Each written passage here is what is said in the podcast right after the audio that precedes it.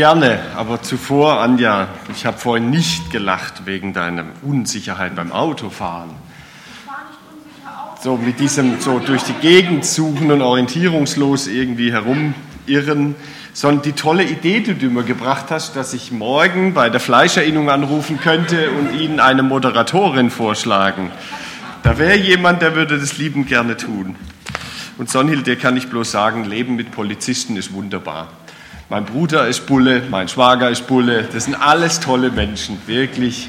Und sie leben alle noch. Eigentlich darf man sich dann super sicher fühlen.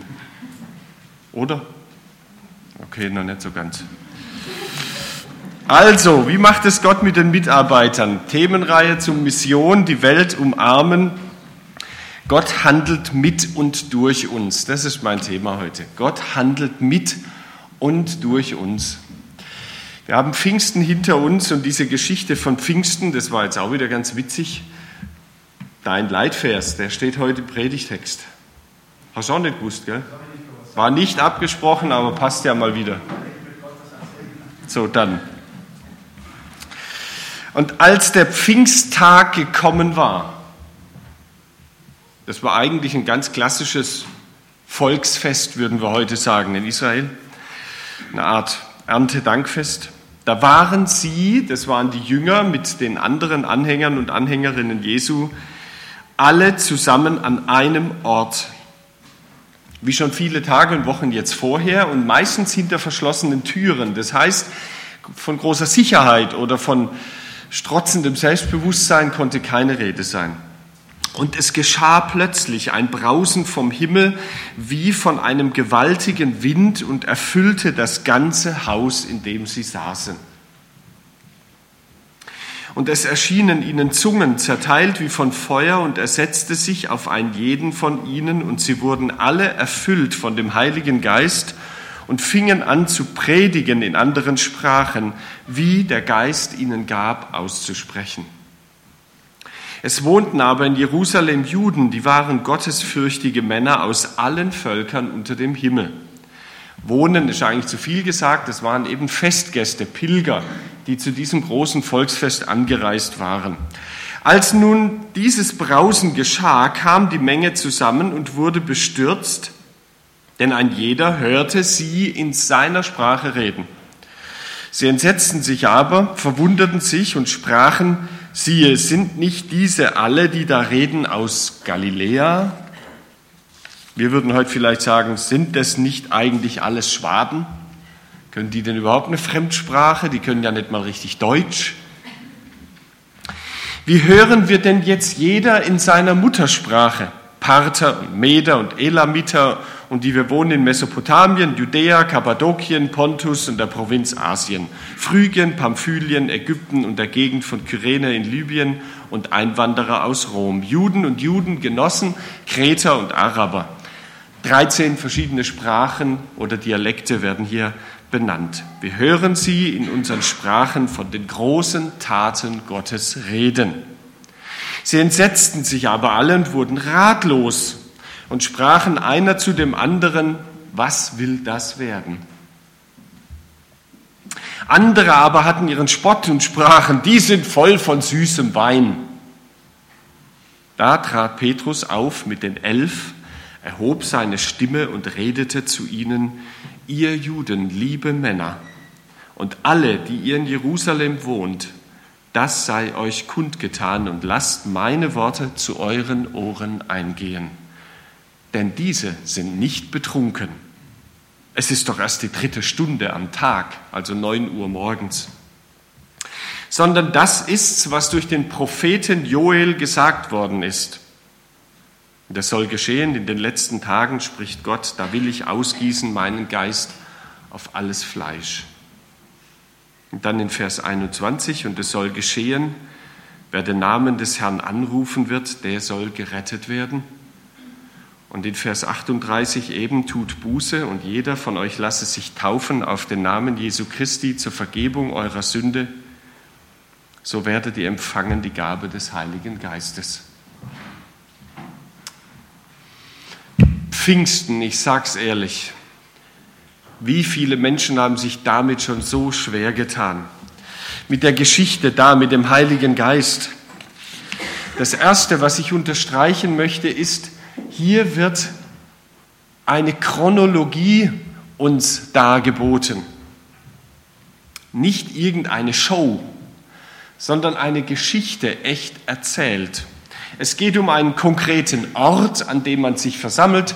Es geht um einen bestimmten Tag und sogar um eine bestimmte Uhrzeit. Alles das wird chronologisch genau geschichtlich erfasst.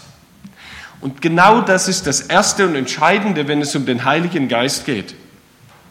Der ist nicht irgendein inneres Empfinden oder gar ein gutes Wohlgefühl, sondern der Heilige Geist ist immer einer, der Geschichte schreibt. Eine historische Person. Da ist ein Ereignis. Und Gott heißt das nichts anderes, wird ganz konkret im Leben von Menschen und in der Geschichte dieser Welt. Er sendet seinen Geist.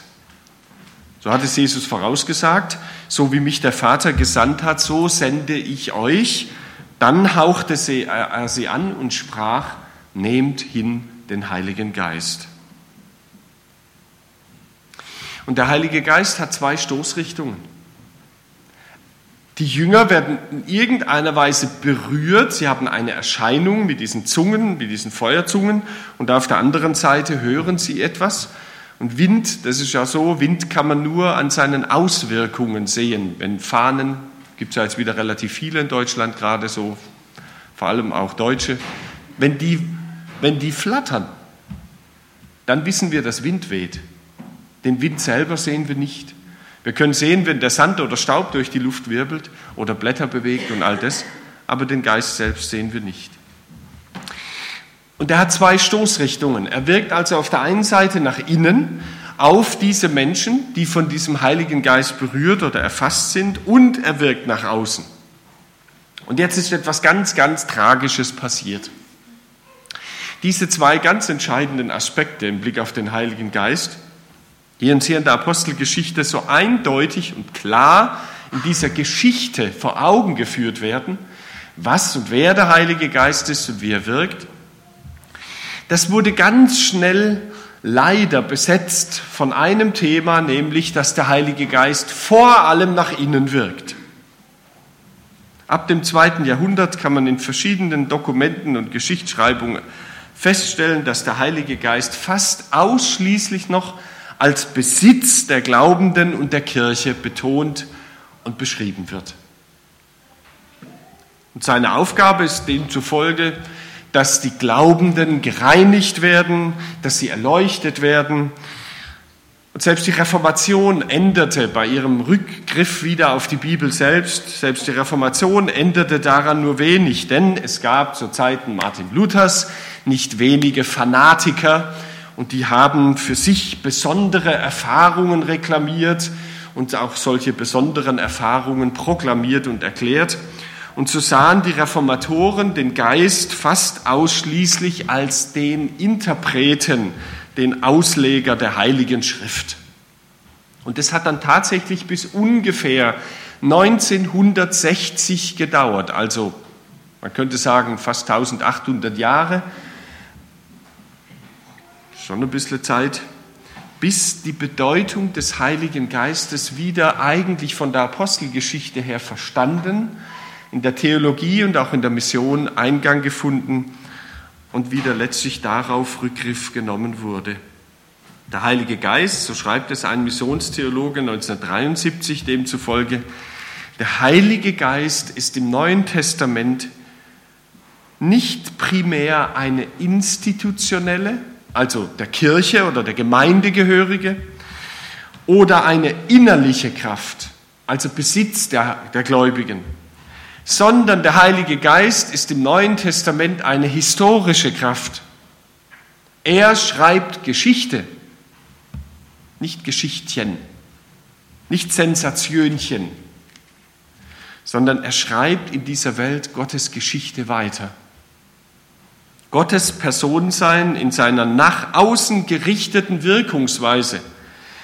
Der Name für den in Richtung auf die Welt aktiven Gott heißt Geist. Also da, wo Gott mit Menschen in Berührung kommt, da, wo Menschen die Liebe Gottes erfassen, erfahren, wo diese Liebe Gottes sich ins Leben von Menschen hinein ausbreitet, wo etwas entsteht, das dem Wesen Gottes entspricht in dieser Welt, da ist Geist. Nicht, wo ich mich meines Heils erfreue oder gewiss werde, primär, sondern da, wo Gott nach außen tritt. Die Meder, Perser, Araber, alles, was da aufgezählt wird, plötzlich etwas von der Liebe Gottes hören in ihrer Sprache. Wo Menschen sich auf den Weg machen hin zu anderen, die Not leiden und im Namen Gottes ihnen ihre Not lindern. Wo Schulen gebaut werden, wie die Amano-Schule zum Beispiel in Sambia für AIDS-Weisen von der Liebenzeller Mission.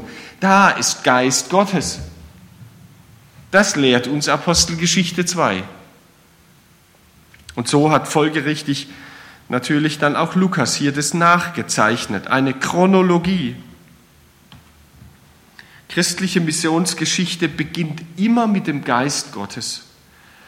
Da, wo Christen also beteiligt werden an der Mission Gottes, dass Gott durch uns handelt und mit uns handelt. Fünf Stationen hat Lukas uns hier nachgezeichnet. Im Gebet wird das Ganze vorbereitet. So heißt es in Kapitel 1, Vers 14, diese alle waren stets beieinander, einmütig im Gebet, samt der Frauen und Maria, der Mutter Jesu und seinen Brüdern. Und dann passiert das. Da kam der Pfingsttag, sie waren zusammen an einem Ort, an einem bestimmten Tag und da geschah etwas. Gott ergreift die Initiative. Es ist nicht unsere Idee, wenn durch Gottes Geist etwas geschieht in dieser Welt, also etwas Bleibendes, auf das man sich auch verlassen kann, dann ist das immer Initiative Gottes und nicht unsere. Das sollte uns bescheiden machen, auch im Blick auf alles, was wir so planen. Ob als Mitarbeiter in irgendeinem Kreis, ob als Verantwortliche in der Gemeinde, ob als Mitglieder in der Mitgliederversammlung. Wenn Gott nicht die Initiative ergreift und in seine bestimmte Richtung führt, dann ist es meistens sehr geistarm, was geschieht. Und dann, dann aber als Folge dessen handeln Menschen. Die Apostel treten auf und reden im Namen Gottes, erklären die Situation für die, die zuhören und dabei sind. Und jetzt geschieht etwas nach Gottes Initiative und dem, dass Menschen Verantwortung übernehmen das fällt uns vielleicht am allerschwersten. Und das ist aber ganz klar, immer wenn Gottes Geist auftaucht, dann kommt es nicht hinterher zu eindeutigen und immer gleichen Reaktionen, sondern Menschen reagieren immer da, wo Gottes Geist in der Welt handelt, perplex und sehr paradox.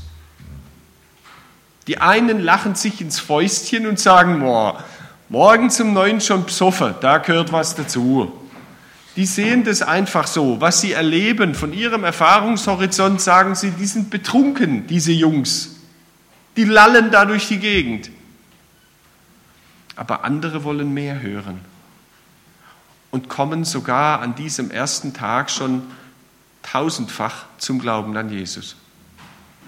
So unterschiedlich können Menschen wahrnehmen und erleben, wenn Gottes Geist die Initiative ergreift. Es ist nicht eindeutig und klar, was am Ende dann immer dabei herauskommen wird. Ganz ins Zentrum, das ist natürlich für jeden Theologen eine große Freude, ganz im Zentrum dieser Geschichte hören wir vor allem eines, nämlich von Vers 14 bis Vers 38 eine Predigt. Da wird einfach das Wort Gottes in die Situation dieser Menschen hinein übersetzt erklärt, erläutert. Und das entfaltet eben diese Dynamik, dass es am Ende heißt, die nun sein Wort annahmen, ließen sich taufen und an diesem Tag wurden hinzugefügt etwa 3000 Menschen. Das wäre ein ganz schöner Teil von Sindelfingen, oder? Wenn das so passieren könnte, mal an einem Tag 3000. Aber ich glaube, das ist nicht die primäre Botschaft, die uns hier vermittelt wird. Ich versuche noch einmal diese Geschichte mit dem Heiligen Geist, weil sie, glaube ich, einfach so viel Unsicherheit bei Menschen auch bewirkt, etwas zusammenzufassen. Ist ja schon eine Frage, gell? Scheint, scheint sehr eng beieinander zu liegen. Sind die besoffen oder ist das etwas von Gott? Scheint ganz nahe beieinander zu liegen, dass man beides vermuten könnte. Sollte uns auch im Blick auf unseren Glauben trösten, dass vielleicht der ein oder andere uns für Besoffene hält.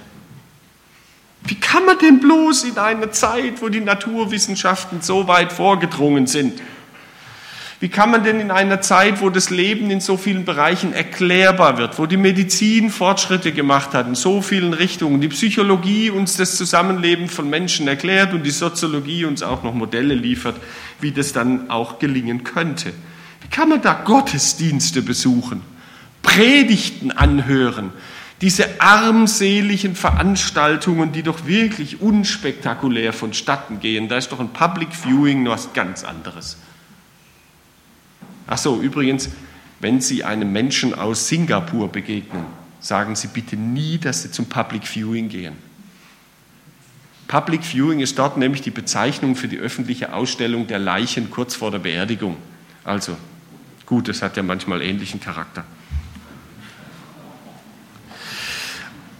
Aber ehrlich, wer macht denn so etwas? Wer geht denn in unserer Zeit mit solchen Dingen um? Wer, ach du liebe Zeit, am Ende nimmt sogar noch die Bibel, dieses verstaubte Relikt, zum Maßstab seines Lebens, dass da der eine oder andere auf die Idee kommt, uns für besoffen zu halten, ist ja schon nachvollziehbar. Gegen das Argument allerdings des armseligen, unsinnigen und betrunkenen weist Petrus einfach auf die Uhrzeit hin. Das kann doch gar nicht sein.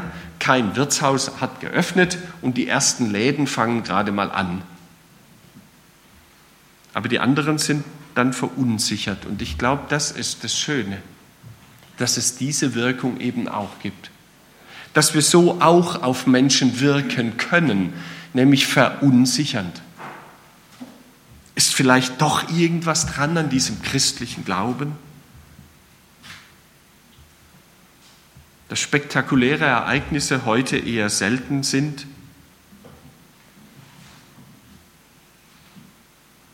Und das schlichte, einfache Leben von Christen,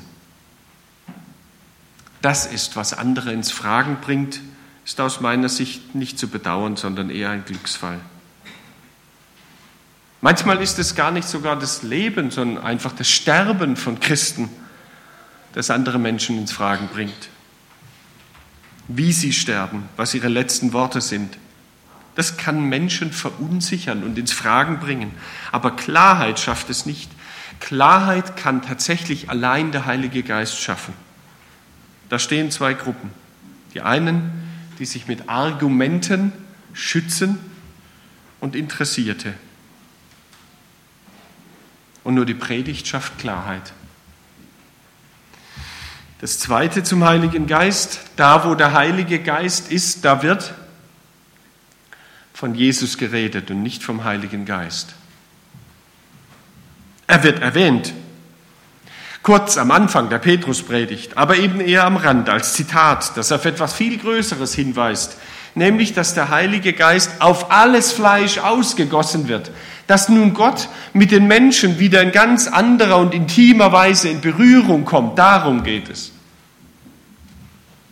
Der Heilige Geist ist nichts anderes wie so eine Art Moderator, der den auf die Bühne kommenden Star ankündigt und einführt. Wer viel vom Heiligen Geist redet, macht sich bis heute aus meiner Sicht einfach verdächtig, wie einer, der ständig von seinen Erfolgen reden muss und oft wenig dahinter steckt. Wenn der Heilige Geist irgendwo hinkommt, dann wird von Jesus geredet. Denn er ist der zentrale Bestandteil der Predigt, die Petrus dann hält. Und er weist auf ihn hin. Es wurde mir einmal unglaublich klar, wie das funktioniert. Wir haben ja neun Jahre lang in Biberach an der Riss gewohnt und immer wieder öfter so Sonntagen habe ich in Ulm und der Umgebung dort gepredigt. Und wenn man von, von der Alp her Richtung Ulm fährt, abends oder nachts, was sieht man dann? Spektakulär. Bitte? Genau, den höchsten Kirchturm der Welt. Warum sieht man den? Nee, nachts, weil er beleuchtet ist. Ich habe noch keinen Menschen, der bei mir im Auto saß oder mich jemals gehört zu sagen, oh, diese Elektroinstallation, oh, diese Birnen, oh, der Strom, nix. Jeder hockt doch dann nur da oder sieht es und sagt, boah, das Ulmer Münster. Und genau das Gleiche ist mit dem Heiligen Geist. Er leuchtet Jesus an und er will, dass Jesus in den Mittelpunkt gestellt wird. Er tritt hinter die Bewunderung oder über das Eigentliche thematisiert werden deutlich zurück. Er ist nur der Interpret, der Beleuchter sozusagen. Über den Strom und die Elektriker redet man nur, wenn man nachts Richtung Ulm fährt und das Münster nicht zu sehen ist. Wenn die irgendwie versagt haben oder der Strom nicht mehr da ist oder sonst etwas. Und ich glaube, genau das will uns hier die Apostelgeschichte sehr deutlich machen. Es soll von Jesus geredet werden. Das ist das primäre Kennzeichen, dass der Heilige Geist irgendwo ist.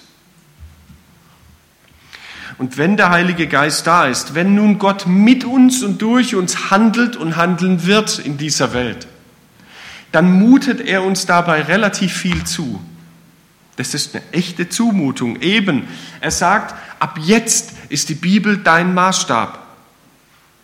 Da stehen diese Leute, sagen, oh, die sind doch besoffen, was ist denn hier los? Das ist das volle Chaos, wir haben jetzt Pfingsten, wir wollen feiern. Und dann fängt Petrus einfach an und sagt, ich möchte euch zunächst einmal Joel 3, Vers 1 bis 5 vorlesen. Jetzt ist Joel nicht gerade so der, so der Hauptpredigtext, der ständig kommt, aber er hat einen Maßstab gefunden, an dem er bemessen und erläutern kann, was hier gerade stattfindet. Stellen wir uns mal vor, wir sind im Baumarkt. Ich habe sowas mal erlebt, das war also haarsträubend. Da gibt es so eine Abteilung, wo man so Holz und Bretter zusägen lassen kann. Und da steht so ein Mann doch tatsächlich vor dem, der jetzt da zuschneiden will. Und ich habe so verstanden, der braucht Schrankböden, also so Bretter, die man in den Schrank reinlegen kann, um dann darauf was zu stapeln. Und da fragt er, ja, jetzt haben Sie die Maße? Und dann sagt er, ja, ungefähr so tief ist der Schrank.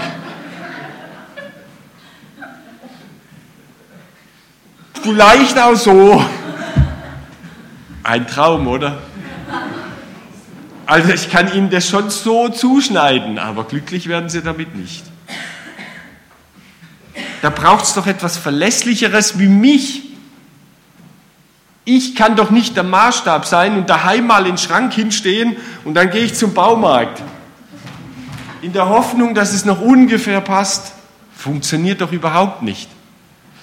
Genauso wenig kann ich von einem Haus auf die Baupläne zurückschließen. Das geht auch nicht. Deshalb Berliner Flughafen, da kann man nicht gleich sagen, die Architekten sind schuld.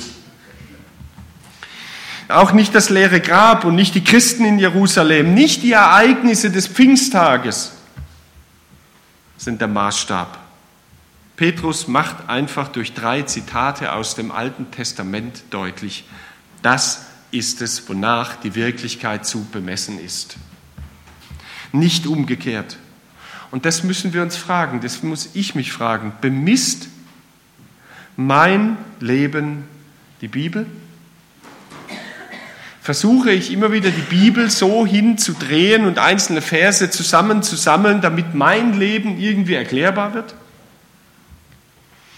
Oder ist es umgekehrt so, dass die Bibel mein Leben bemisst und ihm einen Maßstab liefert? Darf Gott wirklich sagen, was er will? Oder stehe ich letztlich in irgendeiner Form über der Bibel?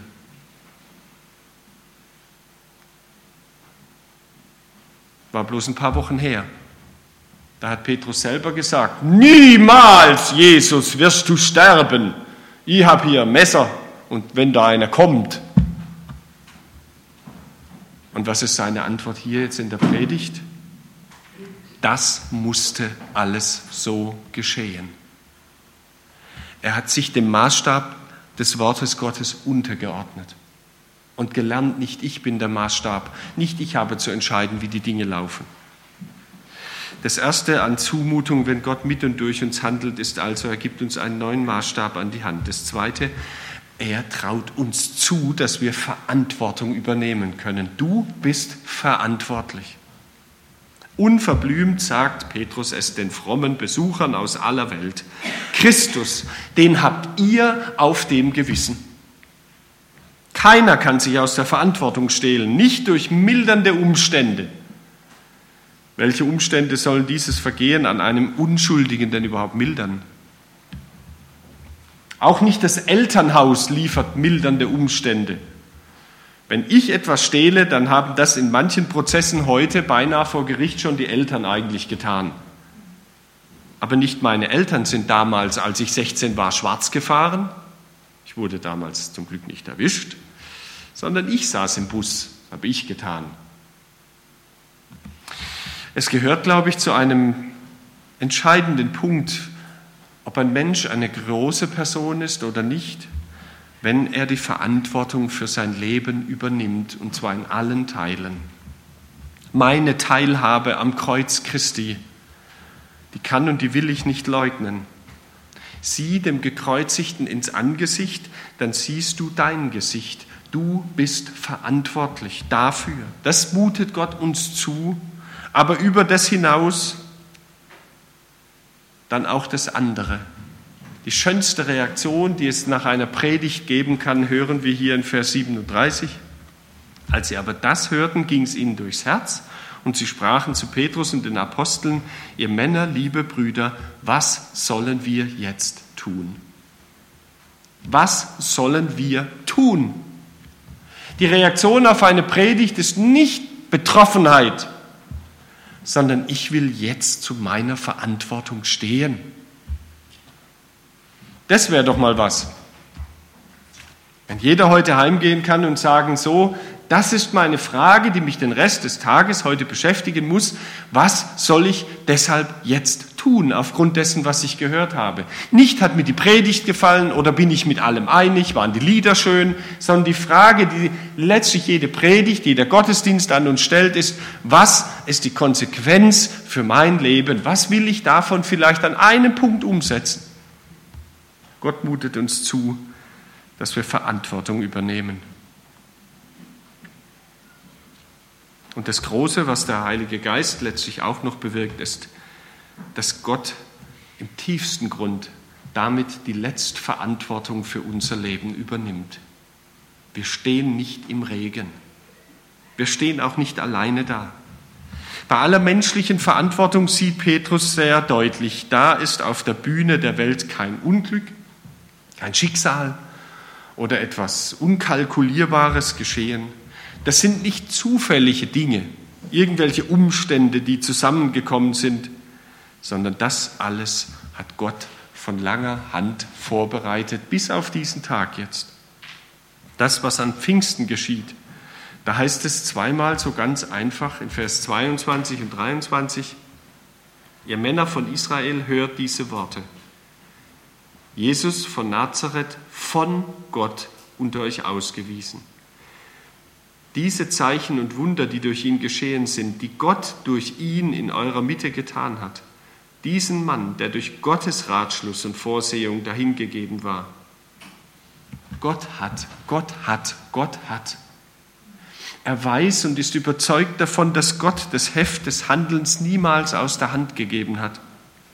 Wenn einer abberufen wird,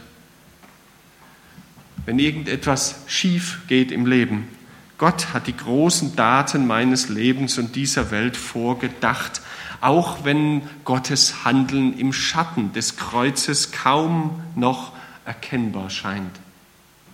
Wenn Gottes Liebe im Schatten menschlichen Leidens fast nicht mehr erkennbar ist oder zu glauben, es bleibt bei der ersten Zumutung. Dabei bleiben wir stehen. Die Maßstab, der Maßstab, an dem wir alles das bemessen wollen, ist das Wort Gottes. Und es sagt und zeigt uns auch hier sehr deutlich, Gott hat das Heft immer in der Hand. Wenn er mit und durch uns in dieser Welt handelt und sie zu seinem Bild hin verändert. Amen. Wir beten, wer es kann, darf dazu aufstehen. Himmlischer Vater, deine guten Gedanken über diese Welt sind gegipfelt in der Sendung des Heiligen Geistes, um nun ganz konkret in das Leben von Menschen hineinzutreten und hineinzusprechen. Dass du mit Menschen in Berührung kommst, das ist dein Herzblut, das schlägt hinter dem allem eine Seite nach der anderen in deinem Geschichtsbuch auf. Ich danke dir von Herzen, dass wir das miteinander feiern, so unscheinbar und so vielleicht manchmal auch unattraktiv wirkend. Aber wir haben die größte Freude und den größten Schatz dieser Welt durch deinen Geist bist du in unser Leben, in unsere Gemeinde getreten. Und wir bitten dich, dass wir deshalb als Verantwortliche diese Rolle übernehmen, die du uns zugedacht hast. Deine Liebe glaubwürdig an Menschen zu vermitteln, egal wie die Reaktionen sind. Und dass wir dann erleben, wie damals auch, dass Menschen gar nicht anders können, wie danach zu fragen, was sie jetzt tun sollen. Und dann dir begegnen. Amen. Bitteschön. schön.